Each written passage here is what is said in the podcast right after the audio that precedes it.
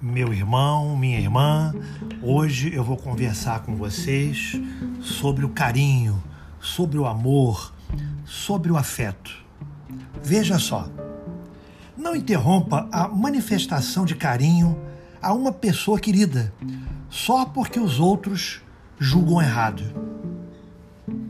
Consulte sua consciência e não dê ouvidos às vozes da inveja e às vozes do ciúme. O carinho é o óleo que lubrifica as engrenagens da vida, que já é dura por si mesmo, não é? Como a vida é dura, como a vida é muitas vezes ingrata. A vida sem afeição é o um inferno, é um deserto sem oásis. Portanto, querido irmão, querida irmã, conserve o seu carinho, dedicando-se às pessoas a quem vocês amam. Amar não ocupa lugar. Ame sempre, faça sempre carinho, sempre respeite o seu semelhante.